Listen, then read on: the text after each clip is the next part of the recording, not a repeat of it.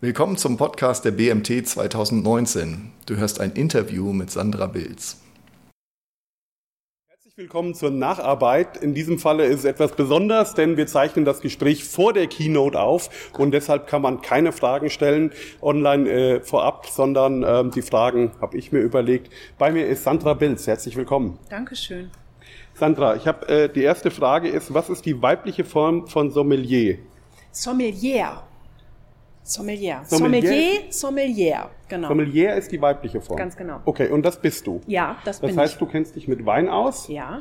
Und äh, ja, was begeistert dich an dem Thema Wein? Ähm, ich habe zu irgendeinem Zeitpunkt mal gedacht, Mensch, also es gibt so viele Dinge in meinem Leben, die alle irgendwas mit Theologie, mit Kirche und solchen Dingen zu tun haben. Und ich habe gedacht, ich würde so gerne noch mal was lernen, wo ich eine Leidenschaft für habe und wo ich mich aber bisher so überhaupt nicht auskenne. Und habe deswegen vor, ich weiß nicht, wie lange ist das jetzt her, drei Jahren oder so, ähm, wirklich eine Berufsausbildung gemacht, also eine zweite Berufsausbildung. Und ich habe richtig von der Industrie- und Handelskammer so einen schönen, so eine schöne Urkunde und das ist quasi mein zweites Standbein.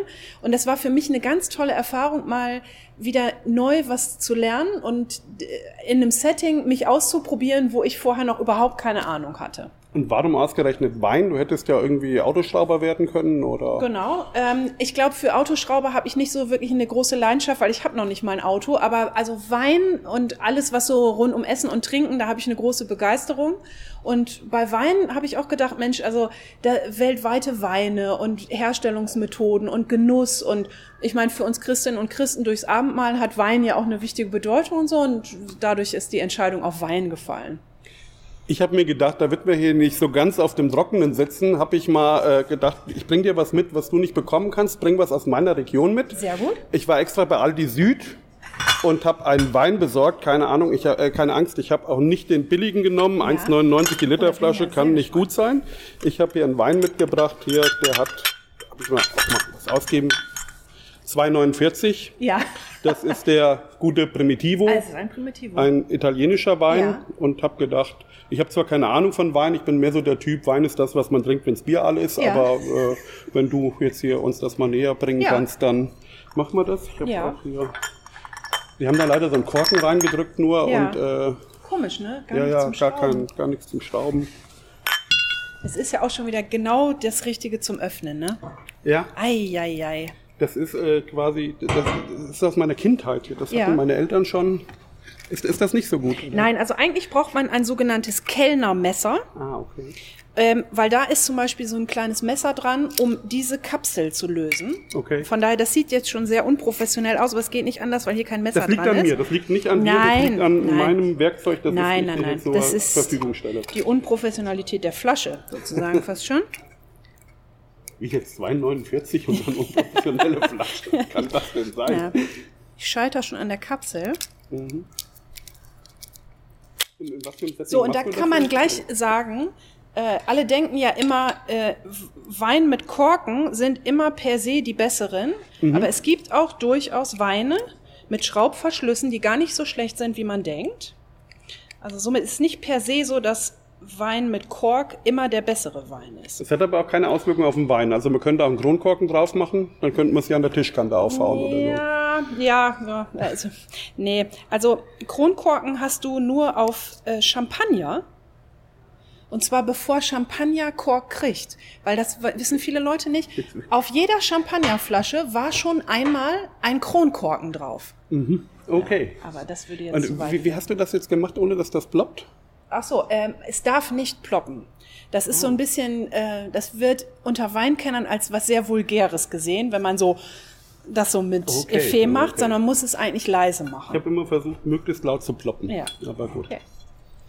So, normalerweise würde ich jetzt quasi das erste Glas nehmen, Mhm. äh, um zu testen, ob der korkt oder ob der schlecht ist.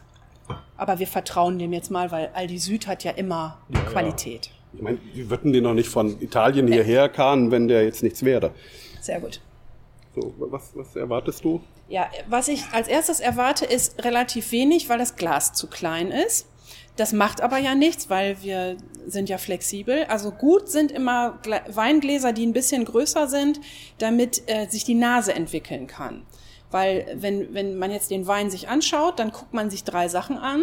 Man guckt sich äh, die Farbe an, die Nase und den Geschmack. Geschmack kommt erst als letztes. So als bei der Farbe würde man jetzt sagen, Ist Rotwein. ähm, ist rot. Das Ja. ist schon mal sehr gut. Also das ist schon mal in die richtige Richtung.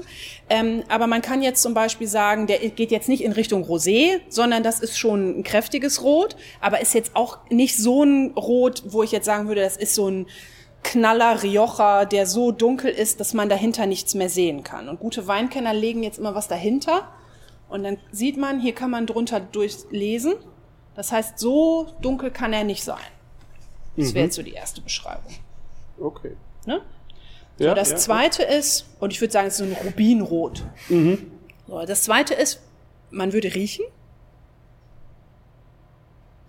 Und wenn man jetzt ein größeres Glas hätte, dann könnte man das stärker schwenken. Das geht jetzt halt nicht, weil, weil Ja, ja, die ja. Glasfläche nicht groß genug ist. Aber wenn du jetzt riechst, kannst du schon mal sagen, das riecht so ein bisschen rauchig, das riecht ein bisschen nach Kirsch, es riecht ein bisschen nach Leder, es riecht ein bisschen nach Brombeer.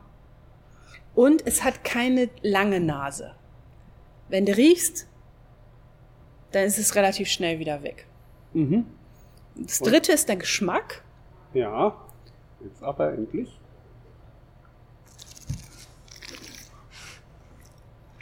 Ja, Ich würde sagen süffig. süffig. Geht gut rein. ja, geht gut rein. Man könnte jetzt als erstes sagen, dass das ein sehr leichter Wein ist, dass der, dass die, dass der Geschmack zur Nase passt. Also Brombeer schmecke ich auch raus, bisschen Leder. Und auch da, der trägt nicht lange. Es ist ein, so ein kurzes Mundgefühl sozusagen. Und das ist jetzt gut oder schlecht? Ich würde sagen, für den Preis ist es, ist es ein gutes Preis-Leistungs-Verhältnis, wollen wir es mal so sagen. Okay, vielen Dank, Sandra. Du hast dich tapfer geschlagen. Ich äh, bin wirklich kein Weinkenner, aber äh, ich, ich kann so ein bisschen nachvollziehen. Ähm, ich mag gern schottischen Whisky. Und als Whisky-Liebhaber, da hat man Ja. auch manchmal so den Effekt, ne, Leute sagen, ach, du trinkst doch gerne Whisky, ich habe dir eine Flasche Jack Daniels mitgebracht. Ja. Ja, und äh, gut. ähm, du machst uns Mut in deinem Vortrag aufzubrechen, loszugehen. Ja. Und dann kann es ja doch auch vorkommen, dass man, naja, jetzt auf Leute trifft, die äh, manche Sachen anders sehen und die dann irgendwie das, was einem lieb geworden ist, was einem wichtig ist, wo man sich mit auskennt, sehr dilettantisch mit umgehen, die dann Ja. das falsche Werkzeug haben, das Ja. falsche Glas, das vielleicht aus dem Pappbecher trinken, den Wein. Ähm, wie geht man mit sowas um? Weißt du, ich hätte jetzt natürlich einen sachlichen Vortrag darüber halten können, wie, wie groß die Gläser sein müssen oder warum der Korken, äh, also der, der Korkenzieher äh, blöd ist. Aber ich glaube, ähm, das Entscheidende ist doch zum Beispiel, dass du überhaupt Lust hattest, hier auf so eine ungewöhnliche Anweise einzusteigen mit einem Wein. Und ich glaube, dass wir, wenn wir über Kirche der Zukunft nachdenken, geht es, glaube ich, ganz viel um Leidenschaft.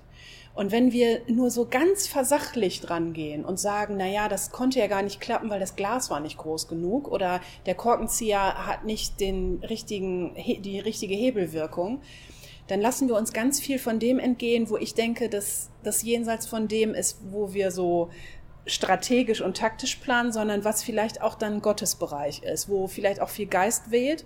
Und ich glaube, da, wo so Vision und Leidenschaft ist, das ist, glaube ich, dann der Bereich, der so Gottes Bereich ist und dem würde ich gern mehr Raum geben. Und von daher ähm, tun wir, glaube ich, an manchen Stellen gut daran, nicht nur auf so einer sachlichen und technischen Ebene uns so kognitiv mit Dingen auseinanderzusetzen, sondern auch mal geistlich ranzugehen, mal zu gucken, hey, wo steckt da die Energie, wo weht da Gottes Geist drin und stärker da unser Augenmerk drauf zu legen, weil meine Erfahrung ist, dass das dann auch die Dinge sind, die nicht defizitär sind, weil Gott da sehr großzügig ist und dann scheitert es auch nicht am Korkenzieher. Okay, ähm, du bist ja äh, überzeugte Landeskirchlerin. Ja. ja? Ähm, als CVJMer, also ich habe so früher immer gedacht, eine CVJM, Ähm, für mich ist das kein Verein. Verein war immer so was Spießiges, irgendwie so Kaninchenzüchterverein oder ich will jetzt nicht mehr zu nahe treten.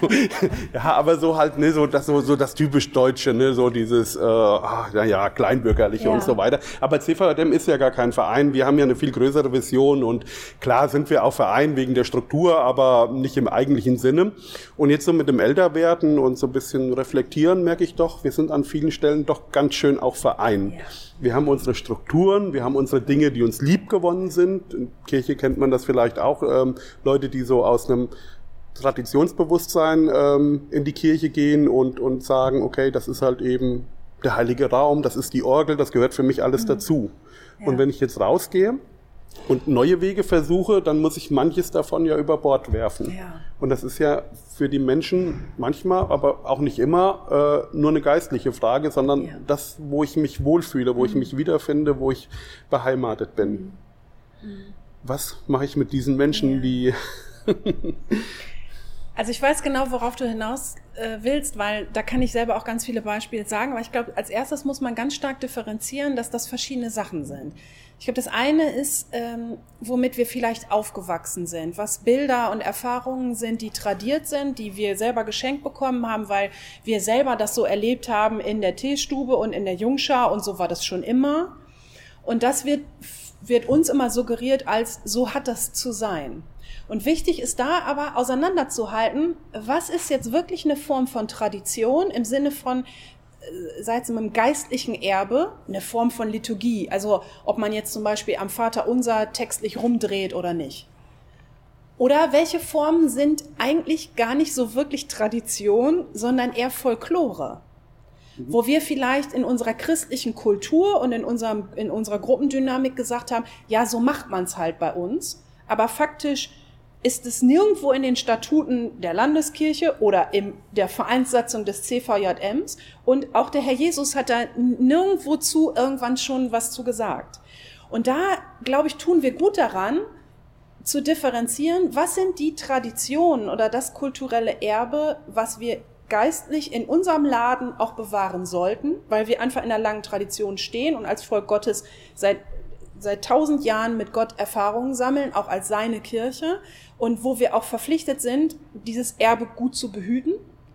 Aber an welchen Stellen dürfen wir auch nicht in die Gefahr laufen, dass wir denken, wir sind jetzt dazu berufen, Dinge als Tradition zu bewahren, die aber letztlich gar keine geistliche Tradition sind, sondern irgendwas, was man sich ausgedacht hat. Und ich glaube zum Beispiel, dass so unsere Kirchenstruktur zum Beispiel, die wir heute haben, da denkt man ja, ja, oh, das war schon immer so und du machtest jetzt auch den, die, den Unterschied auf Landeskirche und CVM oder so. Aber faktisch, das sind ja alles sehr junge Entwicklungen und das, was wir auch heute zum Beispiel landeskirchlich als unabänderlich wahrnehmen, das sind aber irgendwie kirchliche Organisationsstrukturen aus dem Preußen des 18. Jahrhunderts. Das ist nicht seit dem Mittelalter so oder so. Und dass wir da einfach stärker als allererstes mal drauf gucken, Moment, was ist jetzt wirklich geistliches Erbe, wo wir gut dran tun, das nicht über Bord zu werfen und das nicht immer wieder alles neu zu erfinden, das Rad neu zu erfinden? Und was sind Dinge, wo man wirklich sagen kann, da sind wir fast schon berufen, ab und an immer wieder kritisch drauf zu gucken und zu sagen, Moment, erhalten wir jetzt eigentlich nur ein gewisses Bild, eine gewisse Folklore aufrecht? Oder macht das gerade wirklich noch Sinn? Und das wäre, glaube ich, für mich der erste Schritt, diese beiden Dinger stärker auseinanderzuhalten. Mhm. Ähm, bei uns im CVM ist es ja so, also ich denke, die, die Jungschar-Bewegung, was ja ganz groß ist im CVM, das ist ja entstanden damals, weil man gesagt hat, ne, das sind Kinder, ähm, die lungen auf der Straße rum, ja. die haben nichts zu tun ja. und für die bieten wir was an. Ja. So, jetzt schreiben wir das Jahr 2019. Es ist, hat sich alles geändert. Ähm, und es ist ja eher so, dass, dass Kinder einen total eng getakteten Zeitplan haben. Ja. Totale Belastung durch die Schule, ja. ähm, dann Tennisverein, Sportverein, mhm. Klavierstunden und was weiß ich nicht mhm. alles. Und dann komme ich auch noch mit der Jungschar da rein. Ja. Also meinst du das damit, dass man ja. dann die Form nochmal überdenken muss? Genau, also es ist ein sehr schönes Beispiel. Ähm, das kam ja auch so ein bisschen jetzt in meinem Vortrag dann vor. Ich glaube halt, ähm, dass wir uns so ein bisschen darauf eingerichtet haben, dass wir ja schon Lösungen haben für die Kinder, die auf der Straße rumlungern und dass wir deswegen gar nicht mehr sehen, wo die lungern. Also wann sind wir denn selber als Christinnen und Christen selbst mit denen auf der Straße. Wir sind sehr damit beschäftigt, in unseren jeweiligen CVJM-Häusern oder in den landeskirchlichen Gemeindehäusern oder zusammen herzlich einzuladen und darauf zu warten, dass die von der Straße zu uns kommen, aber sind dann so mit uns selber und unseren Formaten und Antworten beschäftigt, dass wir gar nicht mehr Zeit und Kraft haben zu gucken, sind das überhaupt noch die richtigen Angebote für die auf der Straße, weil wir sind selber ganz selten auf der Straße. Mhm. Und das meine ich damit. Also ähm, dass man immer wieder auch kritisch guckt, sind die Antworten, die wir haben, die Formate, die wir anbieten, passen die eigentlich noch zu unserer ursprünglichen Mission und Sendung? Wenn du sagst, die Sendung ist, wir wollen irgendwie Kindern von Gott erzählen und die sollen nicht mehr sinnlos auf der Straße rumlungern, dann ist die eine Lösung natürlich im CVJM-Heim Angebote zu machen und die andere Lösung ist einfach mal zu gucken, wo sind denn die Kids auf der Straße und was sind deren Themen und wo haben die vielleicht auch sogar schon was von Gott verstanden, äh, wovon wir dann auch noch lernen können. Mhm. Ähm, sind das für dich also die Form, die man neu denken muss oder auch Inhalte? Also Form würde bedeuten, man sagt jetzt, ich überlege mir jetzt eine neue Form von Jungstadt zu machen oder in der Kirche mhm. ersetze ich die Orgel durch eine E-Gitarre oder wie auch mhm. immer. Und Inhalte wäre auch wirklich nochmal ähm, ja, theologische Dogmen genau. neu zu denken. Ja. Also ich glaube, äh, um Formen und Formate geht's mir immer sehr stark, weil das das ist, womit wir äußerlich am stärksten assoziiert werden. Wenn man zum Beispiel die Kirchenmitgliedschaftsstudie anguckt, ähm, die fünfte ist jetzt ja rausgekommen letztes Jahr, und die Leute fragt, was verbinden sie mit Kirche, nennen die Leute nur Formate und Formen. Die sagen, der Gottesdienst, das Kirchengebäude, die, das Amt, also der Pastor, die Pastorin am Ort. Somit tun wir gut daran, nochmal zu überlegen, dass die Formate und Formen, wie wir uns nach außen inszenieren, dass die auch passig sind zu dem, wozu Gott uns berufen hat. Das ist das Erste. Und das Zweite ist Inhalte. Natürlich müssen wir an manchen Stellen auch bei manchen Dingen auch nochmal kritisch überlegen, Moment, das, wofür wir eigentlich immer standen, passt das denn eigentlich noch zu dem, wozu uns Gott berufen hat? Passt das zu dem, wie wir unsere Bibel lesen, wie wir irgendwie auch für uns sagen, damit wollen wir auch raus in die Welt so. Ähm, und da würde ich sagen, an ein paar Stellen, gerade so dogmatische Fragen, da ist ja auch manches im Umbruch und da muss man auch, glaube ich, dann immer wieder neu gucken, stehen wir eigentlich noch für die Dinge, für die wir stehen oder müssten wir uns nicht auch bei anderen Dingen viel stärker eintragen. Aber deswegen habe ich das gerade so gegenübergestellt mit Tradition und Folklore. Ich habe manchmal den Eindruck, dass wir uns an manche inhaltliche Fragen nicht rantrauen, weil wir sagen, oho, dann würden wir unsere Tradition über Bord werfen. Und dass wir aber andersrum manche folkloristischen Formen nicht loswerden, weil wir nicht mutig genug sind, in die Bibel zu gucken und festzustellen, wozu wir eigentlich berufen sind. Und somit ist es so ein bisschen kreuzweise. Also ich würde halt niemals in so inhaltliche Diskussionen gehen und so ein Wischiwaschi-Evangelium wollen, äh, weil da bin ich wieder sehr traditionell und da bin ich auch ein sehr frommer Knochen und es gibt manche Dinge, da möchte ich auch nicht drüber diskutieren, weil da der, der biblische Befund klar ist oder das, wie ich Gott kennengelernt habe, sehr klar ist. Da bin ich auch zu keinem Kompromiss bereit. Aber weil ich in der Hinsicht eine ganz feste Basis habe, kann ich viel mutiger auch manche Pseudo-Traditionen, wo wir eigentlich nur uns so eine christliche Folklore gebaut haben, viel leichter verabschieden, weil mir klar ist, nee, wenn ich dann aber in meine Bibel gucke, bin ich ja zu den und den Dingen nochmal ganz deutlicher berufen. Und da steht mir fast schon dieses oder das Format oder dieses oder der Inhalt äh, im Weg. Und deswegen muss ich das trennen. Würdest du sagen, ähm, Formate oder Formfragen sind grundsätzlich austauschbar? Ja. Das hieße aber auch jetzt mal ganz ketzerisch, ganz weit gedacht, ne, ähm, ich könnte auch Glaube natürlich ohne CVM denken oder vielleicht auch ohne landeskirchliche Strukturen. Aber absolut ja. ja also Weil weil das sind für mich dieses, das sind alles Zeichen der Zeit. Also das mhm. sind, das ist, das ist der Sitz im Leben und wie sich das deutet oder wie sich das ausbildet, das, das liegt ja nicht in unserer Hand. Und da, wenn man in die Bibel guckt, allein schon da, wie viele verschiedene Vergemeinschaftungsformate es da schon gibt, das ist ja vollkommen äh, bekloppt jetzt zu sagen, na ja, der Herr Jesus hat ja immer schon die Jungschar gewollt. Das steht da ja gar nicht. So. Und nur gleichzeitig ist mir wichtig zu sagen, es bringt dann auch nichts, alles über den Haufen zu werfen und alles neu zu entwickeln, weil gewisse Dinge einfach einen Sitz im Leben haben, sehr sinnvoll sind, da liegt ganz viel Segen drauf und dann sind wir auch verpflichtet, das als eine gute Tradition auch immer am Puls der Zeit zu halten, zu aktualisieren und das dann natürlich auch zu bewahren. Nur man darf halt nicht das eine mit dem anderen, äh, also das Kind mit dem Bade ausschütten. Mhm. Wie merke ich das, ob ich jetzt eine bestimmte Sache nur noch aus einer Folklore mache Ja. oder äh, ob das jetzt noch wirklich dran ist? Ja. Also ich habe halt gemerkt, und da gehe ich auch im Vortrag so ein bisschen drauf ein, dass diese Fragestellung, passt das eigentlich noch zu dem, wozu wir berufen sind? Passt das zu unserer Mission? Dass das die große Korrekturfrage sein kann. Und ich habe manchmal den Eindruck, dass jeder Christ und jede Christin in so einem gewissen Frömmigkeitsgenre immer sagen würde, natürlich, ich bin sehr evangelistisch, mich zieht's nach außen und so.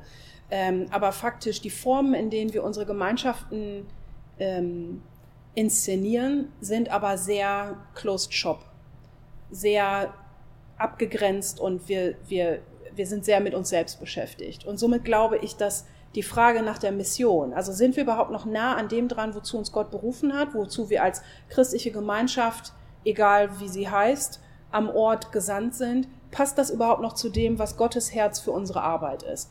Und ich glaube, wenn wir uns diese Frage immer wieder kritisch stellen, merken wir relativ schnell, ob wir da noch auf Kurs sind oder nicht.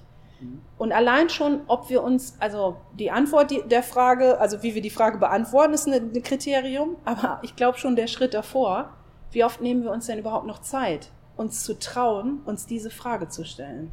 Ja. Und weil, Die weil ganz Antwort könnte viele. uns nicht gefallen, ja. Ja, die Antwort könnte uns nicht gefallen. Wenn ich so gucke, wie Jesus unterwegs war, der hat ja äh, sehr situativ reagiert Ja. immer. ne? Und äh, also kann ich überhaupt dann meiner Mission gerecht werden, wenn ich so ein Ding wie den ganzen CVJM mit Westbund, mit CVJM Deutschland, mit CVJM weltweit da immer noch im Rücken habe? Oder bei Kirche Hm. kann man es ja genauso fragen. Ne? Das sind ja auch riesen Strukturen, die da hinten dran hängen. Genau. Ähm, Genau, und deswegen geht's mir halt darum, ähm, welche in unseren jeweiligen Verbänden, Werken, Landeskirchen, Kirchengemeinden, Hauskreisen, you name it, egal welche Form das hat, welche Antworten wir darauf finden, die sind so unterschiedlich wie Sand am Meer und das ist auch gut so. Weil das wäre ja geradezu schlimm, wenn man uns alle über einen Kamm scheren könnte und sagen könnte, da geht's lang, das ist die Richtung. Aber ich glaube, was wichtig ist, ist, dass wir quasi insofern alle eine Einheit haben, dass wir uns alle dieser Frage verpflichten. Und ich glaube, das ist das Entscheidende. Und, Ja, und dann und- ist halt letztlich, wie das durchbuchstabiert wird Mhm. in den jeweiligen I- Institutionen und in, in auch sehr aufgeblähten Organisationen mit viel Struktur. Da kann ja jemand von außen gar keine Ratschläge geben. Das ist dann, glaube ich, eher ein Haltungswandel und ein Perspektivwechsel. Ja, das heißt, es ist aber auch die Herausforderung, ähm, Menschen, die, wie soll ich es nennen, konservativ sind äh, und die an bestimmten Formen auch hängen, erstmal mitzunehmen. Genau. Und äh, also ne, jetzt, man kann es ja mal praktisch durchspielen. Ne? Ich bin jetzt jemand, dem ist die Jungschau schon immer wichtig und äh, ich bin stolz darauf, dass die Jungschau bei uns noch so läuft, wie sie vor 30 Jahren Genau. gelaufen ist. Naja, so ein bisschen ärgert mich, dass da nur noch sechs Kinder kommen statt 50. Genau. Ähm, und du bist jetzt jemand Progressives. Ja. Ähm, wie überzeugst du mich? Genau, genau. Also das ist schon das Erste. Also konservativ wird ja in manchen Settings schon als Schimpfwort benutzt. Und das finde ich immer schwierig, weil in dem Konservativen steckt ja drin, dass jemand die Gabe hat, etwas konservieren zu können. Und das ist ja wiederum was, was den Progressiven fehlt. Und andersrum, wenn die Konservativen aber auf die Progressiven drauf gucken und merken, Mensch, du hast noch mal einen weiteren Blick und heute ist ja auch das Thema mit weitem Horizont, äh, dass sozusagen die Traditionellen oder die Konservativen dann vielleicht von dem progressiven Blick was auch ihrerseits was lernen können. Das ist das Geschenk. Und somit glaube ich, das Wichtigste ist, gegenseitig nicht immer nur daran zu gehen und zu sagen, wie kann ich jemanden überzeugen, wie kann ich jemanden mitnehmen, sondern mehr, wie können wir als eine ganz divergente Bewegung, die irgendwie Jesus nachfolgt, jeweils von unseren unterschiedlichen Begabungen profitieren. Und natürlich ist das alles auch total anstrengend. Also ich will das jetzt überhaupt nicht irgendwie so verklären. Aber ich glaube, wir tun als erstes schon gut daran, dass wir wahrnehmen, dass Gott sich da wahrscheinlich was bei gedacht hat, dass wir manche konservativen Knochen dabei haben, die uns immer daran erinnern, dass das auch irgendwann zu irgendeinem Zeitpunkt auch mal einen Sinn hatte, eine Sache so und nicht anders zu machen. Und dann gemeinsam quasi zusammen nach vorne zu gucken und das als so einen geistlichen Prozess zu sehen, das ist, glaube ich, schon der erste Schritt. Du hast ja ähm, Expertise in Kirchenentwicklung. Ja. Ähm, wie, also wie gehe ich damit um, wenn das nicht gelingt? Ne? Wenn ich einfach die Gräben habe und die nicht überwinden kann, gibt es Ja. dann irgendwo einen Punkt, wo du sagen würdest, es funktioniert so nicht, äh, geht getrennte Wege? Genau. Also ich glaube, das eine ist, ähm, man, man muss dann auch manchmal voneinander Abschied nehmen und Dinge irgendwie künstlich beisammen zu halten, die nicht mehr zusammengehören. Das, das ist dann wiederum eher eine Strukturgeschichte, als dass es irgendwo was Geistliches ist. Da kippen wir auch manchmal dann irgendwie künstlich fromme Soße drauf und haben dann eher gebremsten Schaum und kommen, dann kommen beide nicht vorwärts. Somit, manchmal muss man dann auch sagen, okay, hier sind getrennte Wege auch sinnvoller. So. Aber grundsätzlich versuche ich natürlich immer, diese unterschiedlichen Begabungen als Einheit weiter voranzubringen. So. Und, ähm, und ich habe gute Erfahrungen damit gemacht, in solchen Settings, wenn, wenn wir jetzt zum Beispiel Prozesse begleitet haben oder Initiativen begleitet haben, die, so wie du es jetzt dargestellt hast, in unterschiedliche Richtungen wollen und die sich die Frage nach der Mission unterschiedlich beantworten, ähm, dass man mit denen nicht inhaltlich über deren Problem redet, sondern dass man sich eine Metapher sucht, ob die jetzt geistlich biblisch ist oder ob die aus einem ganz anderen Feld kommt, wo man mit den Leuten einen Brainstorming-Prozess anleiert, der nicht innerhalb ihres eigenen Denkmusters ist. Also Beispiel, man hat zum Beispiel eine Initiative, da hat man einen Grabenkampf, einige eher ältere wollen was Konservatives, manche jungen Progressiven wollen was Neueres. Da könnte man natürlich dann jetzt sagen, ja, die und die Organisationsform ist jetzt das Nonplusultra so und so in die, in die Richtung muss es gehen und da könnte ich jetzt auch einen Beratungsprozess dran äh, entzünden. Wir haben das dann zum Beispiel so gemacht, dass wir gesagt haben, ähm, in der Bibel gibt es viele Bilder zum Thema Wachstum. Lass uns mal anhand der Metapher Urban Gardening was machen. Wo wächst was, was bei euch? Wo verdorren Pflanzen? Wo gibt es Pflanzen, die wie im Asphalt durch kleine Brüche irgendwie einfach so pflanzen, obwohl äh, wachsen, obwohl da nie jemand irgendwie eine Pflanze reingesetzt hat? Und wir haben halt gemerkt, dass wenn man mit solchen Metaphern oder solchen geistlichen Bildern kommt, vierfacher Acker und so weiter, dass dann die Leute sich anders drauf einstellen können, weil dann nicht mehr gilt jung gegen alt, progressiv gegen traditionell, sondern dann kriegen die wieder eine Verbindung zu dem, wofür ihr Herz schlägt. Und dann hat man ganz schnell eher Erfahrungen, dass dann alt und jung an einem Strang ziehen, konservativ und progressiv oder welche Gräben es dann auch immer gibt. So. Also somit, wir nennen das so ein bisschen über Bande spielen. Mhm. So ein bisschen habt ihr das ja heute auch beim Vortrag mitgekriegt. Ich spiele halt an vielen Stellen über Bande, weil man dadurch manche Gräbenkämpfe, die ja einfach manchmal da sind, halt gleich zur Seite schiebt, weil die spielen keine Rolle. Ja. Ähm, da sind wir dann auch so ein Stück weit bei der Mission Shaped Church. Ne? Ähm, also ich lasse mir die, die, die Kirche durch die Mission formen. Ganz genau. Ja, Ja, genau. Und äh, kann man ja für, für äh, Mission Shaped YMCA denken. genau, genau. Ähm, was, was ist unsere Mission? Äh, also muss, müssen wir diese Frage als Christen alle gleich beantworten oder äh, kann das unterschiedlich sein und äh, Ja. Ähm, ich ich glaube halt schon, dass das, was uns Gott als Mission oder als Sendung am Ort ins Herz gelegt hat, das ist total unterschiedlich. Und das ist ja auch, wenn man jetzt sich den Westbund anguckt, ich habe mich da jetzt so ein bisschen ja in der Vorbereitung auf den Vortrag mit beschäftigt, ihr seid ja so unterschiedliche Regionen, ihr seid so unterschiedliche auch Frömmigkeitslager, ihr habt auch junge Progressive, ihr habt auch junge Konservative. Also es ist ja so ein bunter Strauß an verschiedenen Sachen. Und es wäre total dumm zu sagen, es muss jetzt nur in eine Richtung gehen, sondern wenn man sich zugesteht, dass man diese Frage nach der Mission am Ort ganz kontextuell, kontextuell beantworten darf, dann habt ihr allein schon als Westbund einen so großen Schatz an Erfahrungen, an Leuten, an, ähm, an äh, Aufbrüchen am Ort mit, mit ganz ermutigenden Beispielen. Und dann ist es gerade ein Geschenk, dass alle diese Fragen alle diese eine Frage unterschiedlich beantworten. Und das ist halt so ein bisschen diese Vorstellung der Mission Shaped Church in einer sehr individualisierten Zeit heute, aber mit dem einen Gott, der uns in diese sehr divergente Zeit schickt, muss es verschiedene Formen geben, muss es verschiedene Antworten auf diese Frage geben. aber muss es auch wieder den Punkt geben, wo wir zusammenkommen dann oder äh, ist es einfach divergent dann? Nee, ich glaube, das Zusammenkommen, das ist, ist immer schön, wenn wir zusammenkommen. Einheit ist immer schön. Aber ich glaube, die Einheit haben wir ja in der, in der gemeinsamen Basis.